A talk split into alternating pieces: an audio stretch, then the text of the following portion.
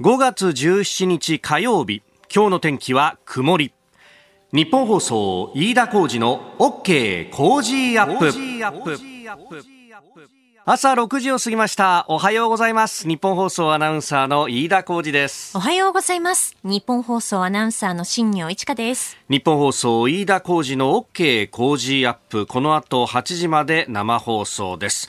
えー、昨日は那覇から私、田は放送しておりましたけれども、帰ってまいりました。えー、新業アナウンサーです。ありがとうございました。こちらこそありがとうございました。いや雨でね、ねそうですよね。もう梅雨でという感じで、でね、あのー、まあ、向こうもひんやりしてるなと思ったんですが、東京戻ってきて、えー、昨日の夕方ぐらいですけれども、あ、空気ひんやりしてるなと思って。ね、昨日は寒かったんですよ。そうなんですよ。東京都心でもまあ16 6度届かないぐらいだったんですかねぐらいだったので昨日は空気ひんやりとしていて、そうなんです。昨日はね本当にそんなお天気でしたね。今日は少し気温は戻るようですね。はいそうなんです。東京都心予想最高気温20度ということでまあ相変わらずすっきりしないお天気にはなるんですけれども昨日に比べるとその気温的には少しほっとできそうですね、あまあ曇りのお天気というところですけれどもね。ね、えー、朝はちょっとねあの若干こうジャケットぐらいないとひんやりするかなという感じでありますんで、まあ、着るもので調整しながらね、えー、頑張っていきましょう。で、えー、沖縄に、まあ、土曜日から入ってですね、えー、まあ、3日間いたということだったんですけれども、まあ、その辺、ね、えー日本に復帰してから50年という、まあ、節目のところではあるんですが、まあ、街中歩いてて、じゃあそういうこう横断幕が出て、うん。ぬんとかあるのかっていうと、まあ、そこまでこう目立つものがいっぱいあるかっていうと、そんなこともなかったかなという感じで、まあ、ただね、あの、復この復帰50年ということで、例えばあの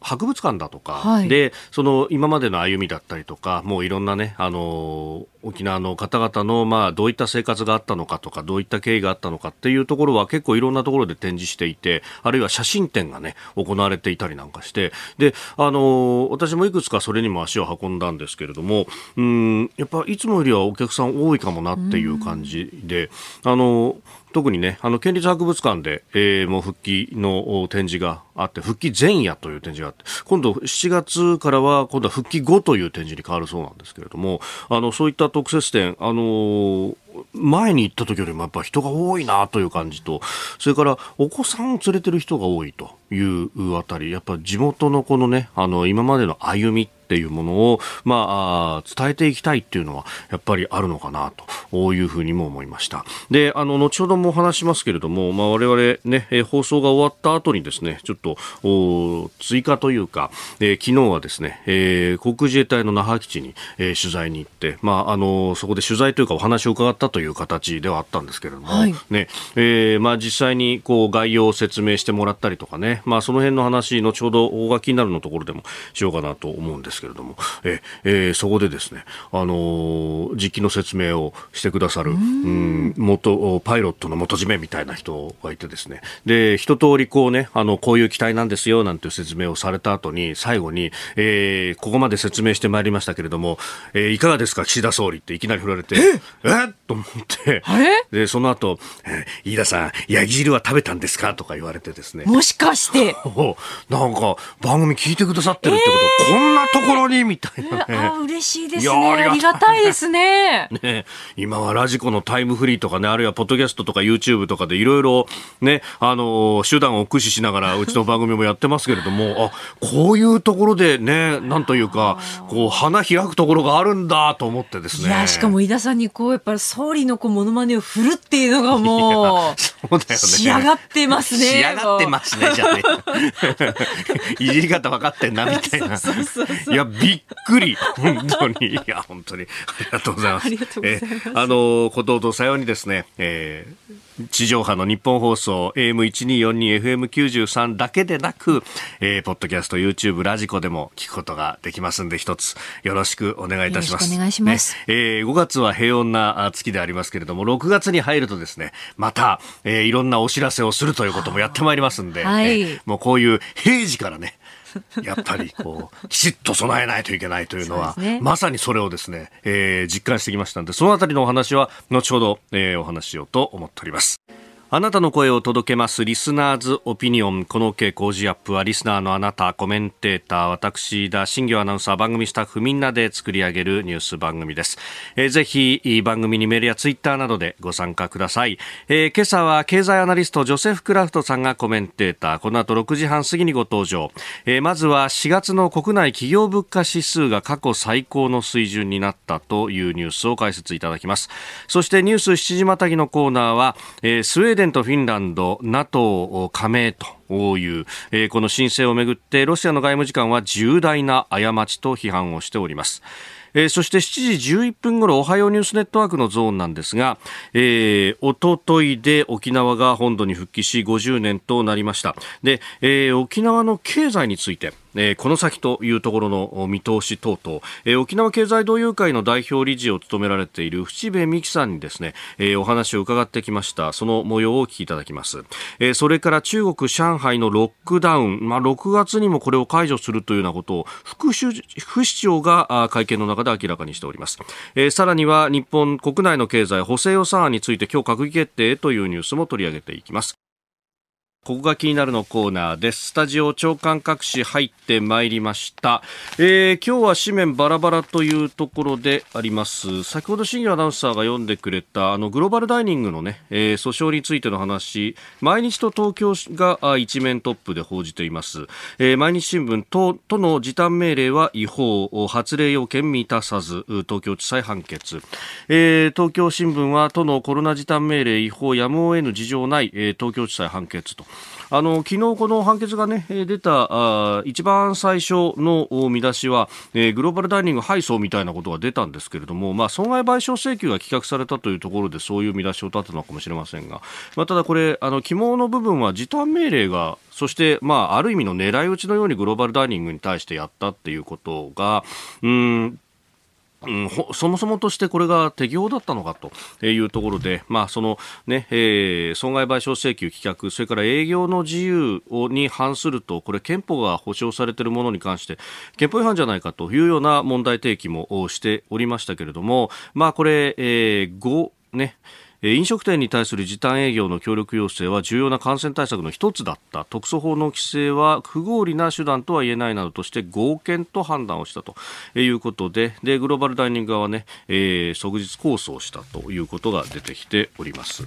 まあ、他はあバラバラ。朝日新聞は、えー、帰還困難区域内の避難指示について、えー、来月12日に解除という政府の方針を報じております、えー、それから読売新聞は新幹線の耐震化前倒し要請ということで JR に対してですね要請をしてその費用に関しては乗客への転嫁を容認するという国土交通省の、方針を報じております。まあ、これはあのご案内の通りですけれども3月に福島県沖の地震があってでそこで新幹線その後、50日余りにわたってね、え、止まっていたりあるいはその後徐行運転でということで正常化まで時間かかったということに触れています。えー、それから産経新聞は韓国竹島 EZ 排他的経済水域で無断調査ということでこれがまた林外務大臣が、えー、おと韓国を訪れている最中に行っていたが政府は公表していなかったと、えー、いうことを報じて、えー、おります。まああ、毅然とした対応が日本政府には求められているというようなね、リード文が、えー、書いてあります。まあ、うんなぜこのタイミングでっていうのはね、えーえー、まあ、これもちょっと説明がいるんじゃないの？ということは思うところであります。えー、それから、まあ、気になるというかですね、昨日、うん、航空自衛隊の那覇基地を、まあ、取材というかですね研修というような形でいろいろお話を伺ってま、えー、りました、まああのこれはもう皆さんご存知の通りですが、まあ、世界でですね、えー、最もこのスクランブル発信が多いというのがこの舞台であります。であのここのねあのすでに数字が出てますけれども2021年度、えー、去年度の数字で600回以上のスクランブルを行っていて、まあ、これはほぼですね1日に1回ないし2回、2回に近い、えーだけのスクランブルが、えー、起こっているということであります。まあ、それだけでもですね、まあ、ものすごい、えー、数だというところで、で、去年は1年間で、あの、日本全体のスクランブルっていうのが、えー、久々に1000回を超えたということがありましたが、まあ、そのうちの、えー、7割ぐらいは、この那覇が占めているというところであります。で、あの、ここに所属する第9航空団というところがあって、まあ、そこがですね、対応しているというところなんですが、えー、まあ、2個飛行隊で、えー、やっていると。で、普通の空域は、えー、飛行団が2つあって、そうすると4個飛行隊で、えー、回していくんだけれども、ここには2個飛行隊しかないということで、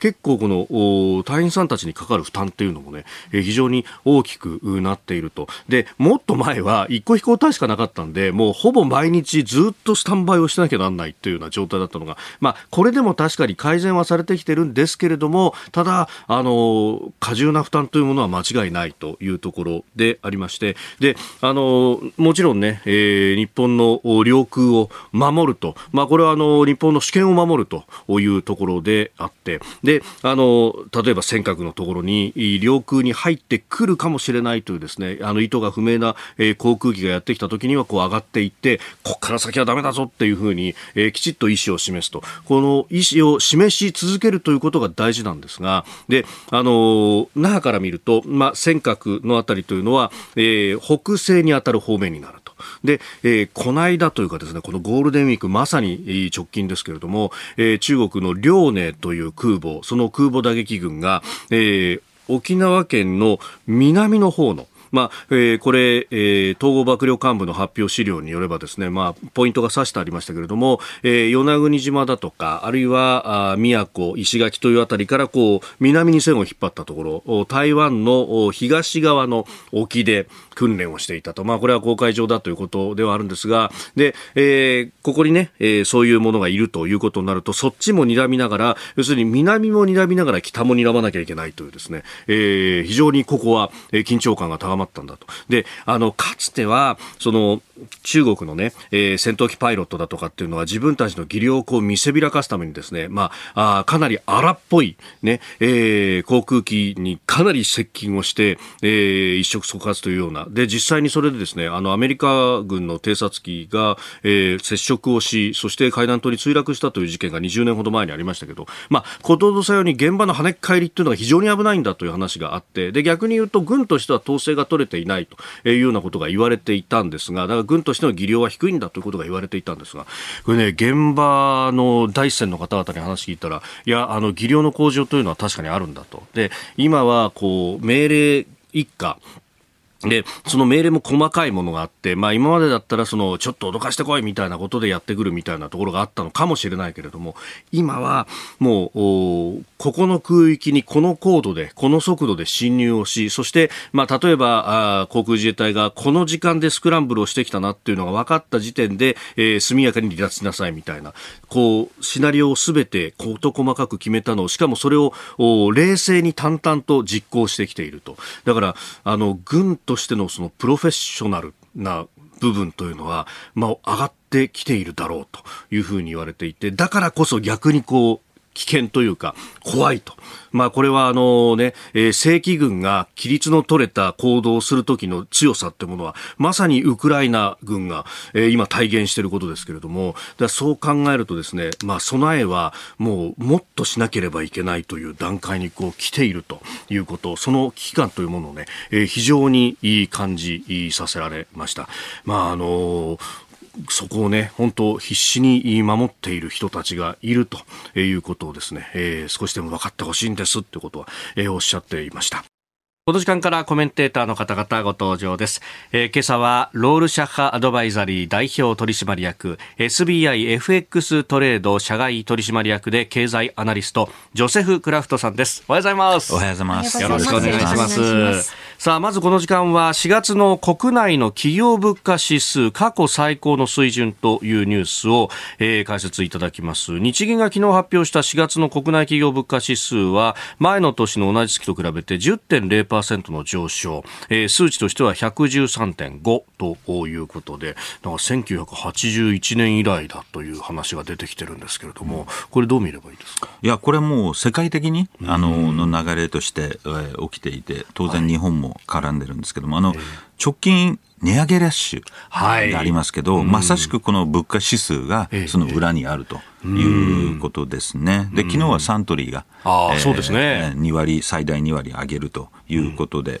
あの、あれですけど、面白い傾向として、はい、今株価見てると、はい、実は本来であれば値上げする企業は、まあ、需要が減るということで株が売られやすいんですけど、直近は値上げする企業ほど株が買われてるんですね。あ、そうなんですか、えー、意外なんですよね。ただこれはやっぱり考えてみれば、それだけあの利益率を、えー、収益率を守れる。あるいは値上げできるブランド力がある。ということで交換されてるということですね。はあ、市場の評価っていうものはちょっとね、うん、イメージとは逆をいくことがあるんですね。はい。でもこれだけ物価あの指数っていうか物価が上がってる中で、うん、え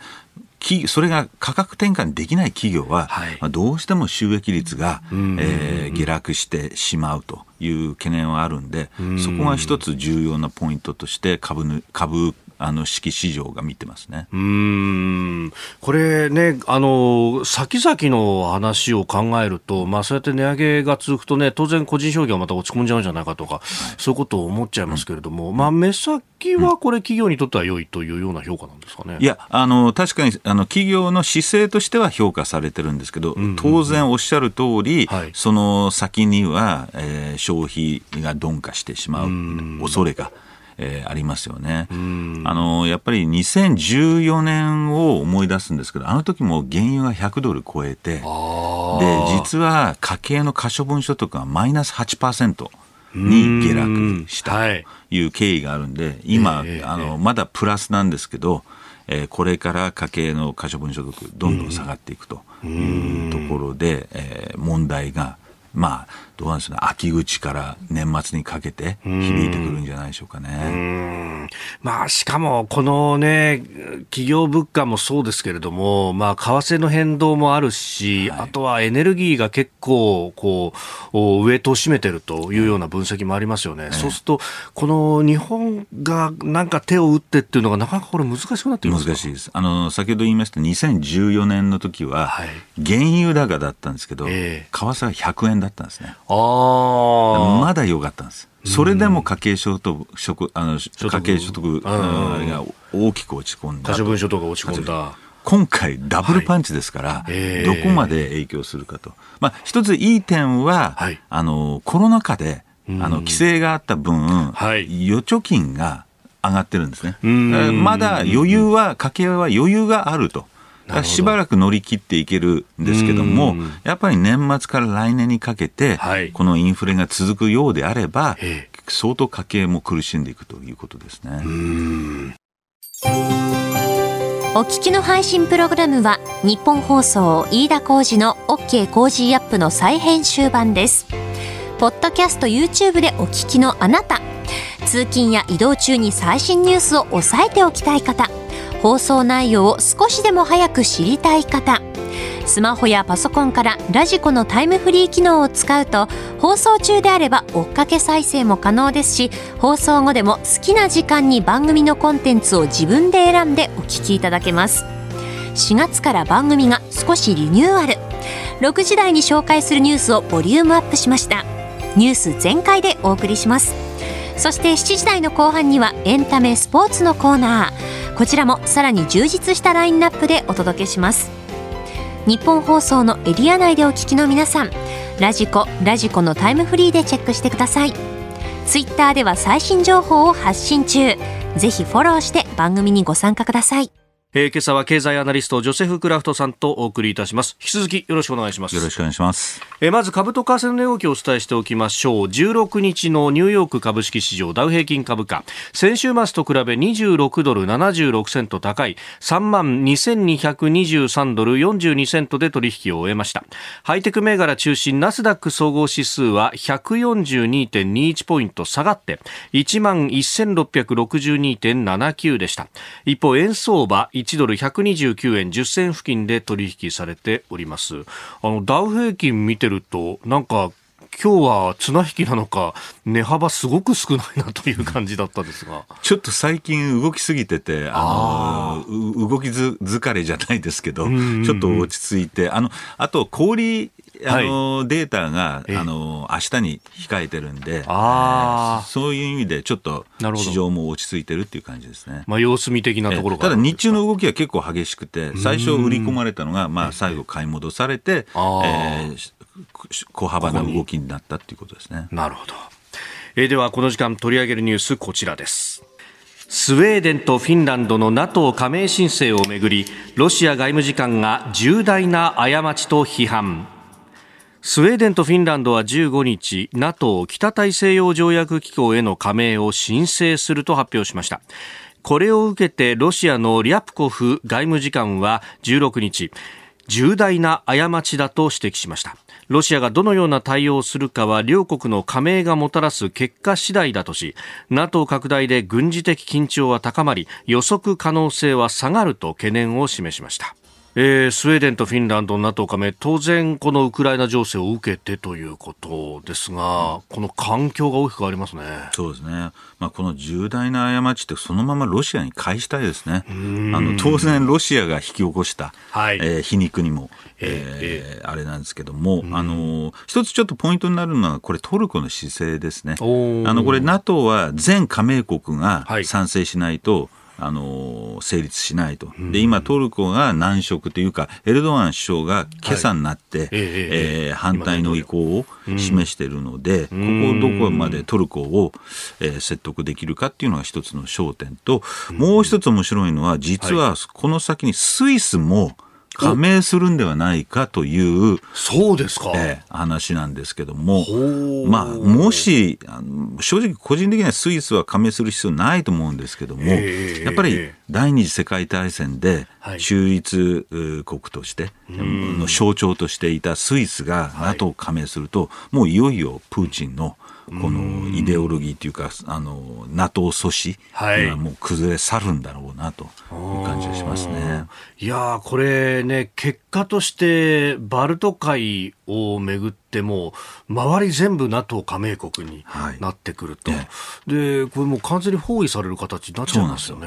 あの実はこれ、あの歴史的に見ると、はい、NATO, なあの NATO 加盟国が急速に、うんあの拡大したのと99年以降なんですね。1999年以降。あの99年以降に14か国が加盟してるんですけど、ね、それ以前は4か国なんですよ。はい、でなぜかというと99年にワシントンの NATO 首脳会談が開かれて、その時に MAP メンバーシップアクションプランつまり加盟するのに、そのもう申請のプロセスとか、えー、加盟のルールが設けられて、加盟が迅速に進むようになったんですね。そこからみんなこぞって、えー、入るようになったと。だこの99年が一つの、まあ、いわゆる NATO のオープンドアポリシーというか、はい、えー、拡大路線に拍車をかけたという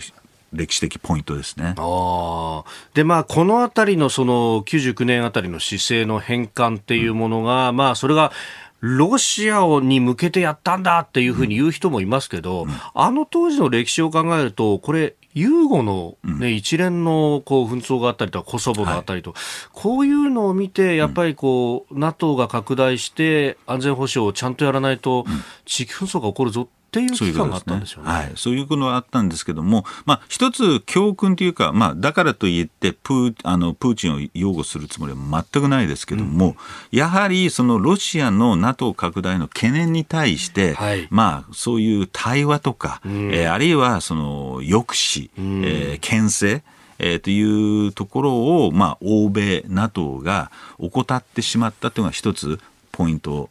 だと思いますね。これ、主目的じゃないから、まあ、分かってくれるだろうみたいなところが。うん、安易にね。あの特に2008年ですよね。はい、ブッシュ政権が、その、アルバニアとか、えー、えー、その、クロアチアの申請を支持するわけですね。はい、それを見たプーチンが、あの、激怒して、2008年、ジョルジア、ジョージアに侵攻していくと。こういう経緯もあって、えー、やっぱりそこは一つ、その、対ロシアの対話牽制っていうものを考え、まあ、このななんでこれを言うかというと、はい、あのやはり今後、中国を見据えて、えー、やっぱりこのウクライナ問題の経緯を一回総括して、うん、西側として何が反省点なのか、何がもっとよく、それを今度中国に対して、えー、当てがっていかないと、はい、いつ今度アジアで台湾有事起こるかわからない。だからそういう教訓は、あの、はい、学んでいくべきですね。さあスウェーデンとフィンランド NATO 加盟申請、まあ、ロシアが重大な過ちというふうに批判をしているというニュースをまず取り上げてまいりました。でも考えてみれば、その、ね、融合を睨んで NATO の、まあ、東方拡大というものがあり、それがロシアにハレーションを起こした。で、今回はウクライナを睨んでやったことが北欧にハレーションを起こすと。やっぱこういう、こう、作用、反作用というか、はいいろんなところに影響出るんですね。そうですね。この連鎖の動きというかね。でももう突き詰めていけばプーチンのオンゴール。何者でもないということですよね。で、これが、まあ、あの経済にもいろいろと影響が出てきていると、経済制裁の話もいろいろ出てきてますけど、欧米の企業はもうかなり引いてますね。はい。あのー今回、まあ、フランスのルノーがね、はい、えー、全面撤退でマクドナルド。あのこれは象徴的ですよね。この米ソ、えー、冷戦の象徴だったマクドナルドが。そうですよね。ね冷戦が終わって、ついにマックが進出したかってところですよね。そうなんですよ。その象徴が今度撤退ってことになると、はい、冷戦の終わりの終わり、つまりまた冷戦の始まりということになるんじゃないかって、本当象徴的だなと思いましたね。うんでもこの、まあ、あの、製造業をね、うん、なんとか、こう、手こ入れするっていうのは、まあ、ロシア、ずっとやってきたことですけれども。うん、いや、これは正直言って、目先の今の経済制裁以上に、長期的にその外資が撤退することはロシアの経済にとっては非常に大きい。でもう一つ挙げますとね、この裏にあるのは、企業の外資系企業のいわゆるレピュテーションリスク、信用リスクですね。はい、でやっぱりその例えばマクドナルド1800億円の損失を被ってでも撤退する。えー、BP、ブリティッシュあのペトロリアムに関しては、はい、もう数兆円規模での損失。はい、えー、でなぜそこまでなのかというとやっぱりレピュテーションその消費者、えー、それからあの投資家それからあのいわゆる、えー、あの取締役からの批判、はい、通常今までのレピュテーションリスクだったんですけど、直近レピュテーションリスクに政府、それからもっと影響の大きいのは従業員なんですね。実はアメリカ企業の従業員が反発してるんです。はい、なんでうちはロシアで事業してるんだと。逆に、えー、その経営陣への突き上げ。はい。それで経営陣が撤退するケースが結構多いんですね。経営陣からしてみたら四面楚歌状態なんですね。もう周りみんな俺たちを批判すると。やっぱりあの、従業員の不満を募らせても、はい、その全世界の営業に携わりますから、えー、やっぱり従業員がその誇りを持って働ける。そうするとロシアで、えー、その事業を展開するのはいかがなものかという突き上げがあって、まあ、それからアメリカ政府にも睨まれるし、はい。まあ、そういったこうあのむろむろ考えたらやっぱりロシアでのビジネスは、えー、その目先損を打ってでも出た方がいいっていう結論。でこれは今欧米の企業が問われてるんですけど実は日本企業もそのうちこの問題が、えー、問われると。いうことで、えーこまあ、数か月先は日本企業の話が、こういうニュースが出てくるんじゃないかなと思いますね、それこそ今、BP の話が出ましたけれども、はい、まあ、これはあの石油メジャーの一つで、そのおロシアに関しても石油や天然ガスの権益を持っていた、はい、まあ、そこの部分の損失ってものが兆円単位になるということですよね。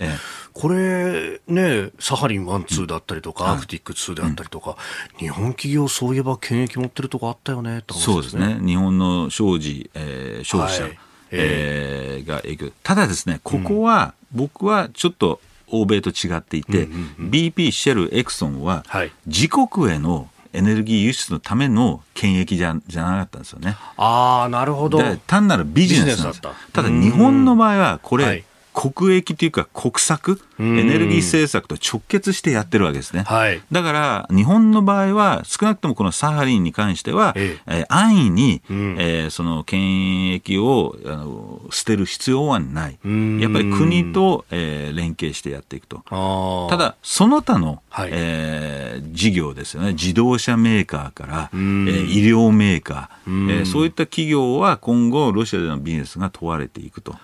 いうこと。だレピュテーションリスクもある一方で、単にルーブルの下落とか、えー、あるいはそのサプライチェーンが滞ってるっていう、えー、ビジネスがやりづらい。くなって、そこで収益が果たして取れるのかっていう経済面のあの問題もありますけどね。おはようニュースネットワーク。この時間取り上げるニュースはこちらです。沖縄本土復帰50年沖縄経済同友会代表理事淵部美樹さんに聞く沖縄のこれからの経済。おととい5月15日沖縄が本土に復帰してから50年を迎えました。この時間はホテル百長蘭総支配人で沖縄経済同友会代表理事の淵部美樹さんへのインタビューの模様をお送りいたします。えー、私はですね5月14日先週の土曜日から昨日月曜日まで、えー、沖縄本土復帰50年について現地で取材をしてまいりました。で、えー、今日お送りするのはこれからの沖縄の経済についてえー、お話を伺ったのはホテル百長蘭総支配人そして沖縄県内企業の経営者300人以上が参加する沖縄経済同友会の代表理事淵部美樹さんです。ではお聞きください。次のあの進行の一つはこう沖縄県日本だけじゃなく世界をどう呼び込む呼び込むかってことはあの大きなポイントだと私は思ってるんですよね。うん。つまりですね、はい、あの沖縄はそのこう今までは日本のこう片田舎にあったという位置づけ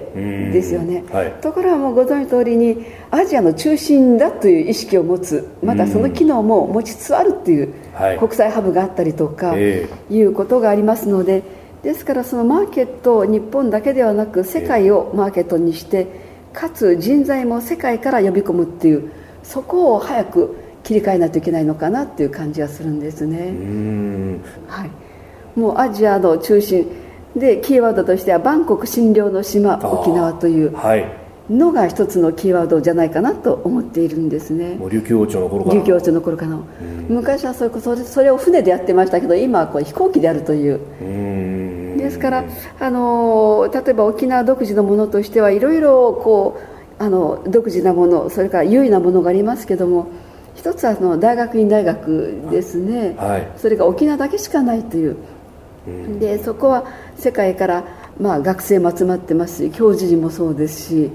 するとそこでの研究成果といいますのが論文が世界で今9位という評価をいただいている東大が40位で京大が60位という中で素晴らしい論文がいっぱい出ているんですね。するとそれをビジネスにつなげる取り組み方、はい、これが今後の振興策の一つは大きな起爆剤になるのかなっていう期待はしているところなんですね。これそうすると、あのまあ、学術の研究から、はい、そこからこうビジネスにっていうところに、はい、まあ、その会社としてビジネスをしていくいろんな規制があったりとか、はい、あるいはこう人を入れてくるっていうと、そのビザの規制があったりとか、どうなんですかね？沖縄を特区にしてそういうこともやっていくっていうようなビジョンもあったりするわけですか、あのいいことを言ってください。ありがとうございます。沖縄そもそもあの国際戦略特区になっているんですね、でこれは観光国際戦略特区っていう観光がつくついてはいるんですけども、はい、これをもうちょっとこうあのうまい活用といいますか、うん、でそこでできたノウハウいろんな技術を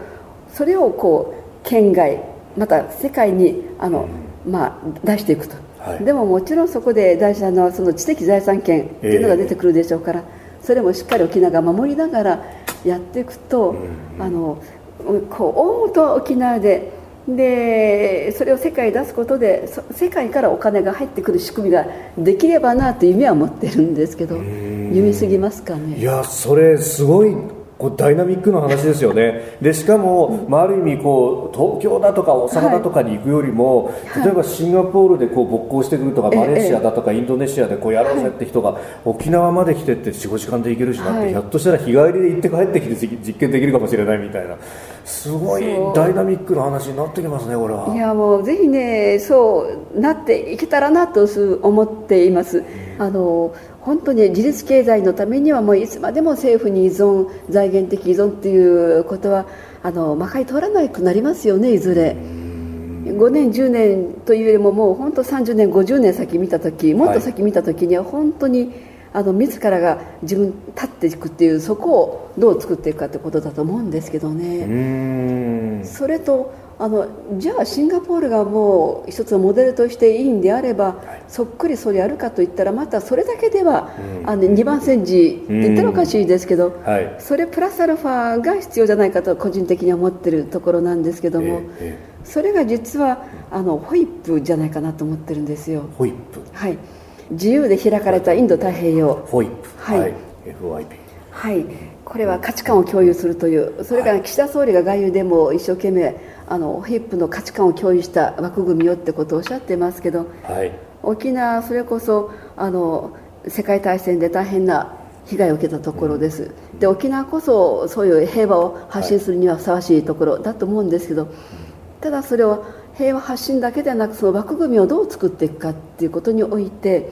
ホイップの拠点を沖縄に持ってきてあのそれはその自由で開かれたって言いますのがこの国防だけではなく、はい。その経済安全保障もありますでしょう、うん、で今回のコロナで医療安全保障もあると思うんですね、はい、そういったものをまとめて沖縄に拠点を作っていって、えー、それこそバンコク市のじゃないですけどもアジア中心の人が定期的に集まって、うん、あのそういう意見交換したり共有の価値を、はい、あの確認し合ってまたそれでそれぞれ動いていくみたいな、うん、あの沖縄は2000年にサミットがあったところです。はいですから国際会議も経験があります。それとその世界の枠組みでは民間主導であればダボス会議がありますでしょう。はいそうですね。はい。ダボス会議のアジア版みたいなものができないかなっていうのが、はい、それからもう一つはあの沖縄だからこそ台湾との交流はより深められると思うんですよね。もう日本にとっても台湾とても大事ですし、はい、でも一番近い地域である沖縄はもっとそれができるところだと思いますので台湾との連携強化ですね。もう政治的にはいろいろあの難しいところがあっても民はそそれなりのことはできると思いますのででも民の連携ができればやはりある大きな力にはなると思いますんでやっていきたいですね。えー、ということで、えー、ホテル百奈蘭総支配人沖縄経済同友会代表理事淵部美さんのインタビューの模様をお聞きいただきましたがいかがですかいや本当にあの今は知らなかったこともご指摘されて非常に面白い。やっぱり沖縄って今まで観光と米軍のイメージが強くて、その経済のその潜在能力っていうのはあまり焦点、実はあの沖縄って企業率、あのいわゆるスタートアップ、はい、日本全国で1位なんですね、8.8%、平均が日本全国平均が5.1、非常に今、若者がいて、企業を立ち上げてる、えー、というところからもポテ経済のポテンシャル大きいと思うんですよね。まあ、あの出生率もね、えー、日本で一番、うん、高いし、ね、若い人たちが多いというね、企業にいい環境があると。でこのあの話に出ました大学院大学についてなんですが、沖縄科学技術大学院大学オイストというところ、科学誌ネイチャーの、シュプリンガーネイチャー社の質の高い論文ランキング2019で9位であったと。で、このランキング、東大は40位、京大60位。日本一なんですよね。すごいですよね。全然知らなかったんですよ、私も。日本一どころじゃなくて、世界トップ10ですよね。ですよね。すごいですね。そうそうそう。うん、だから、ここの、だからそういう研究がね、うん、スタートアップに結びついて、お金が入ってっていうことになると、これ、将来的にも非常に有望だし、あのポイントは今おっしゃったアカデミアと実際の経済、はい、企業がどう結びついて、その研究が実際の、えー、ビジネスになるかどうか、えー、ここが一つの大きなポイントですよね。うんいや、なんか、それこそハーバード、スタンフォードとか、ね、えー、シンガポールの工科大とか、どこもやってることを、あれ、沖縄のここって一番近いじゃんっていうことですよね。ねすごいですよね。でも知られてない、ね、知られてない。日本人が一番知らないんじゃないですか。いや、本当ですよね。だからもっともっとこう資金と、あとはその特区の話をされてましたけれども、うん、やっぱそこでこう、規制でなかなかできないってところをうまくする方法が必要ですかね。あのーインタビューでおっしゃってましたけど、経済、はい、あの、観光特区なんですよね。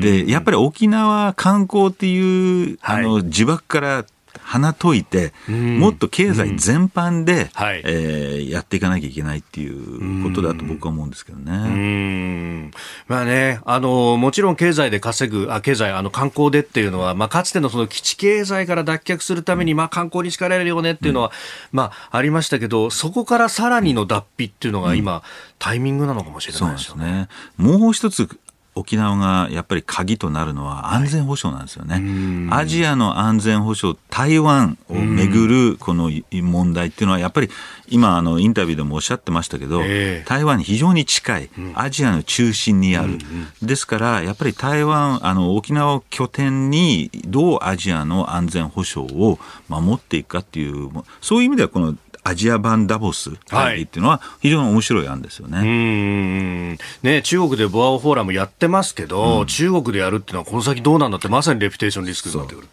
じゃあ沖縄でっていうのはね。ですよね。いやぜひ非常に可能性のあるインタビューでありました。はい、以上おはようニュースネットワークでした。続いて教えてニュースキーワードです。中国上海市のロックダウン。新型コロナウイルスの感染拡大を受けたロックダウンが続く中国上海市は昨日6月中に企業の生産活動と住民生活を全面的に正常化する方針を示しました。上海では3月28日から封鎖が続いていてようやく解除の見通しが示されました。当初5日間と言われていたものがもう大変なことになっていると。あの6月中ってまだ1か月もあるんですよね。そうですね。実は上海って2600万人人口が、これオーストラリアの人口よりも大きいんですよ。あ、オーストラリア一国よりも大きい。2500万人です。なるほど。それを封鎖するわけですから、すごい国ですよね。えー、うん。もう本当ね、なんかマンションの入り口に鉄条網を張って出られなくするとか、本当ですこんな火事が起こったらどうするんだよっていうようなことが起こってますよね。えー、ただ、あの、この間ですね、あの、アメリカの国務省の幹部と話したんですけども、彼ら非常にその安全保障の観点から、この中国のロックダウンを注目していて、これ何かというと、要するに中国としては経済よりもイデオロギー、政治を優先してるわけですよね、ここまで大きな影響を受けて。それっていうのは、今のプーチンと同じなんですよ。プーチンも戦争よりもイデオロギー、経済よりもイデオロギーを優先してる、イデオロギー。主体の国っていうのは、今後何やるか予想がつかないっていうことがあって非常に今後の安全保障先ほども話出ましたけどアジアの安全保障にとって、はい、えー、今のこうしたイデオロギー主体あのあの中国政権というのは非常に、えー、安全保障を揺らぐ、えー、不安定化しかねないというところでアメリカ政府は非常に危惧していると。その一方で、はい、実はイデオロギー主体の国っていうのは経済発展がどうしても停滞してしまいますよね。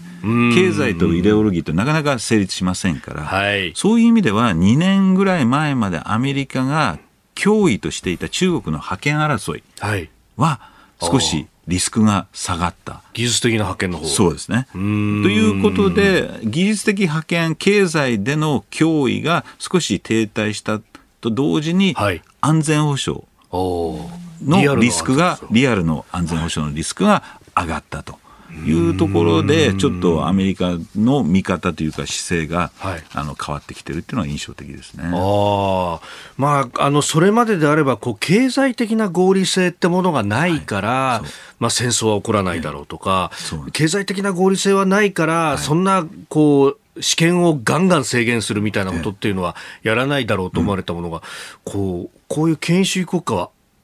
軽々と踏み越えていきますよね。実はあの考えてみたら去年共同富裕で IT 企業の締め付け、はい、あるいは塾を非営利化えー、えー、するという強権的な動きですね、その一環で、その続きで、今回のロックダウンですよね、市民をどう、まあ、ある意味、牢屋に入れてしまうという、えー、こういうあのイデオロギー主義っていうのは、まさしくおっしゃった通り、何をしでかすかわからない。っていうこと、経済的な、あの西側が持ってる経済的な合理性はもう、えー、その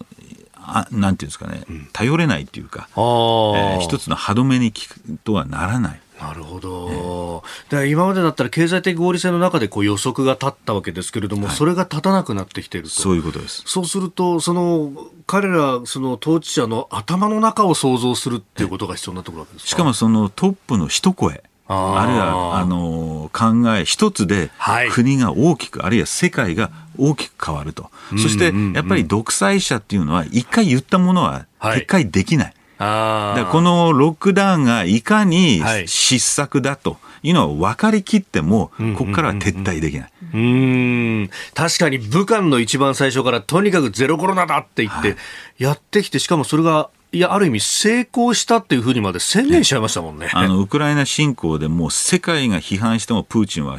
もうまっすぐ進んでますと。うん、これだけ WHO が批判しても、ね、中国はとんでもないと。うもう、邁、ま、邁進するということで、いかにこれが危険な、あの権威諸国で見られてる、はい、えー、そのリスクというかっていうのはあの日本もよりあの注視しなきゃいけないですね、えー、そうすると、なんかかつてのその冷戦の時みたいな、あの研究というか、こうトップの言動だとか、イベントの時のこう並び順だとかで何かを想像するみたいなことが。いやもうまさしくさっきあのモスクワのマクドナルド撤退、はいえー、象徴としては、えー、そのなんですかねあの冷戦の終わりの終わりっていうのはまた冷戦の始まり？うん、ああ次の冷戦の。そうですね。これも同じことですよね。うん、この中国ロシアのイデオロギー主義っていうのはまた冷戦に先祖返り。えーえー、してるということだとを象徴してるんだと思いますけどね。うんなんかね経済合理性でこうリアリズムでいけるっていう時代からまた言葉と感情の時代みたいなことになってくるわけですか、ね、あのロックダウンはとりあえず政治的なあの要因で動いてるんでつまり、はい、秋の共産党大会。ここを睨んでのあの動き、まあ、個人的に期待したいのは、ええ党大会が終わって、無事終わって、はい、習近平体制が確立できれば、少し落ち着いて、肩の力を抜いて、あの、ロックダウンも解除して、経済っていうところに行くんじゃないかなと思いますけどね。なるほど。続いて、ここだけニューススクープアップです。この時間、最後のニュースを、スクープアップ補正予算案、今日閣議決定へ。物価高などへの緊急対策の財源となる今年度の補正予算案について政府が2兆7000億円の全額を赤字国債の発行で賄う方向で調整に入りました。補正予算案は今日17日に閣議決定され今国会に提出されます。えー、13日に物価高騰への総合緊急対策の財源の裏付けとなるこの補正予算案を、まあ、2.7兆円規模だよということなどなどが出てきましたが、うんどうですか、この経済対策。うんあの冒頭でお話した家計あの、はい、可処分所得の目減り、うんうんうん、これを、まあ、あの緊急で止めようというか、和らげようと、はい、あのいうことで、えー、の予算ということで、まあ、これはある意味仕方ないのかなと。ただ、はい、じゃあこういった、えー、原油の、えーが高止まりするとか、インフレが高止まりした場合、いつまでこれ、政府が、えー、その予算をあてがっていけるのかっていう心配が一つあるのと、あと皮肉なのは、政府が債券発行しますよね、はい、そうすると市場に債券が出回って、余計売りが出てしまうと、でその売りを今度、日銀が、その買って、金利をあの抑えると。はい、で金利を抑えると日米の金利差が広がっていく、うんはい、そうすると今度は円安になっていく。円安がインフレをあの加速させると。このなんていうんですか、サイクルが、えー、生じないかっていうのが懸念ですよね。うん。まあ、ここのところね、あの、先ほどの可処分所得の話がありましたけど、今のところは確かに統計を見ると、うん、預貯金が相当積み上がってきている部分があると、うん、まあ、ここをこう、当てにしながらしのいでいくって感じになるんですか、ね、あの、目先は、これね、実はアメリカと同じなんですね。で、アメリカは大体半年ぐらい先を行ってるんで、はい、コロナももそうなんですけども、で実は今、アメリカどうなってるかというと、やっぱりそのコロナ禍の貯金がもう崩されて、でインフレで可処分所得が下落して、賃金も実質賃金マイナスということで、今、消費が鈍化してますよね。はい、ですから、あの明日の小売えー、データが非常に注目なんですけども、はい、日本も6か月遅れで、だから今はなんとかいいんですけども、やっぱりこれ、秋から年末にかけて、えー、インフレがこのまま高止まっていると、相当家計への負担も、えー、もうすでに、はい、ありますけど、えー、さらに大きくなってくるということですね。で、まあ、世界的にこのね、エネルギー価格も上がっている中で、うん、まあ、そこに関しては、今のところはその補助金でなんとかっていうところになってますけど、うん、まあ、エネルギー全体の構成とかも今後は考えていかないといけないということですね。そうですね。長期的なエネルギー政策というのは非常に重要ですし、まあ、あの、岸田総理はロンドンの講演で、はい、まあ、あの、原発再稼働、えー、えー、主張してますから、そういったところも重要なんですけども、実はこれ夏にはい、えー、電気とガス料金がまた値上げする。あそれもね、陳情じゃない額なんですよね。平均的に3000円から4000円上がるんじゃないかということで、月ですよ。月でですから、相当家計への影響は大きくなってくるということなんで、しかも目先原油また上昇して今114ドルですよね。はい。1バレルあたり。そう。相当まだ当面はこのインフレ圧力っていうのは影響は続くんだろうなと思いますね。うん。そうすると、これ、まあ、今回はこの額で補正予算を組んでということになりますけれども、うん、その秋から冬に向けての落ち込みっていうのを考えると、こうさらなるものっていうのはあのもう政府は、この緊急対策は第1弾と位置づけてますから、当然、じゃあ第2弾があるんだということになりますけど、じゃあ、これ未来永遠3段、4段ってやっていけるかというと財政的に非常に難しいので、どこかの時点でこれそのまあ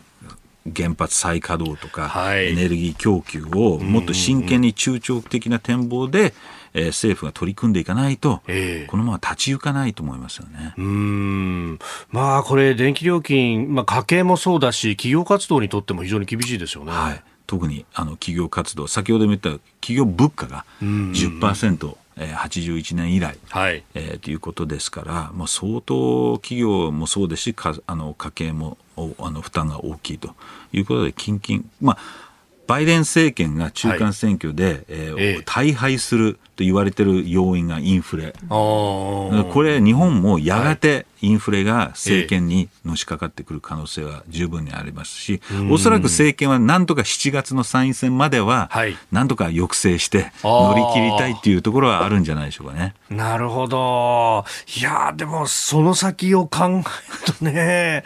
まあ確かに選挙は乗り切るけれどもっていうね。まあ一度選挙を勝って乗り切って安定政権にして、じゃあ中長期的な展望に入りましょうというふうになればいいと思うんですよね。まあ、少なくとも今政権はとにかく参院選を勝つと、はい、えー、安定政権を樹立するということで、今動いてると思います、ね、まあ、せっかくの機会だから、ここでそのエネルギーだとか中長期的なところも政策課題としてなんか議論してもらえるといいですよね。あのなかなかせあの選挙前では難しいんですけど、僕はすごいなと思ったのは、岸田総理がロンドンの講演で、はい、えーえー、脱原発、それから水際対策も緩和すると、結構これ、選挙ではちょっとタブーというか、あまり突っ込まないような政策でも、今回、明言したのは、まあ、自信があるのか、あるいは近々の課題として避けられないのか、はい、えー、あの言及したことはあの評価できますね。あの日本国内ではそんなに報じられませんでしたけど、結構その海外メディアはそこの部分を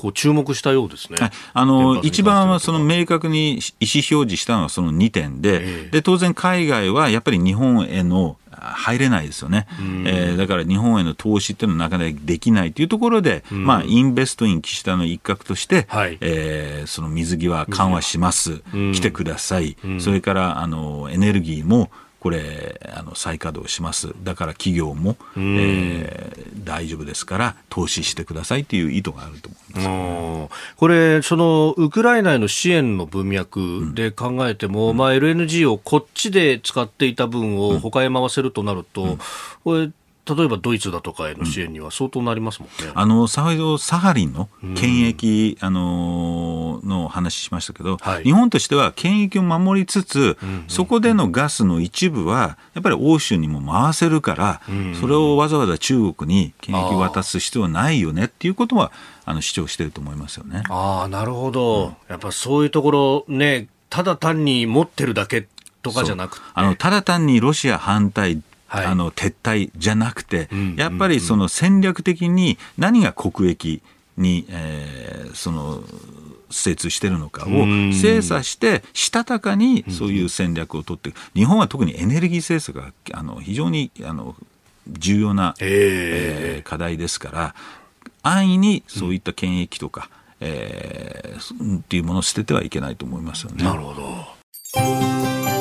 あなたと一緒に作る朝のニュース番組飯田浩二の OK コージーアップ。ニッポン放送の放送エリア外でお聞きのあなたそして海外でお聞きのあなた。今朝もポッドキャスト YouTube でご愛聴いただきましてありがとうございました。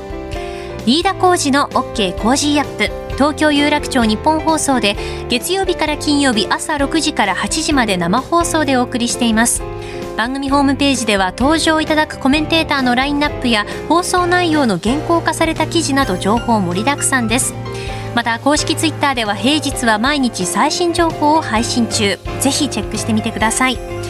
そしてもう一つ飯田浩二アナウンサーが「夕刊富士」で毎週火曜日に連載中。飯田浩二の「そこまで言うか」こちらもぜひご覧になってください。忙しい朝そして移動中ニュースを少し深く知りたい時ぜひ AM、FM、ラジコはもちろん日本放送のポッドキャスト YouTube でお楽しみください。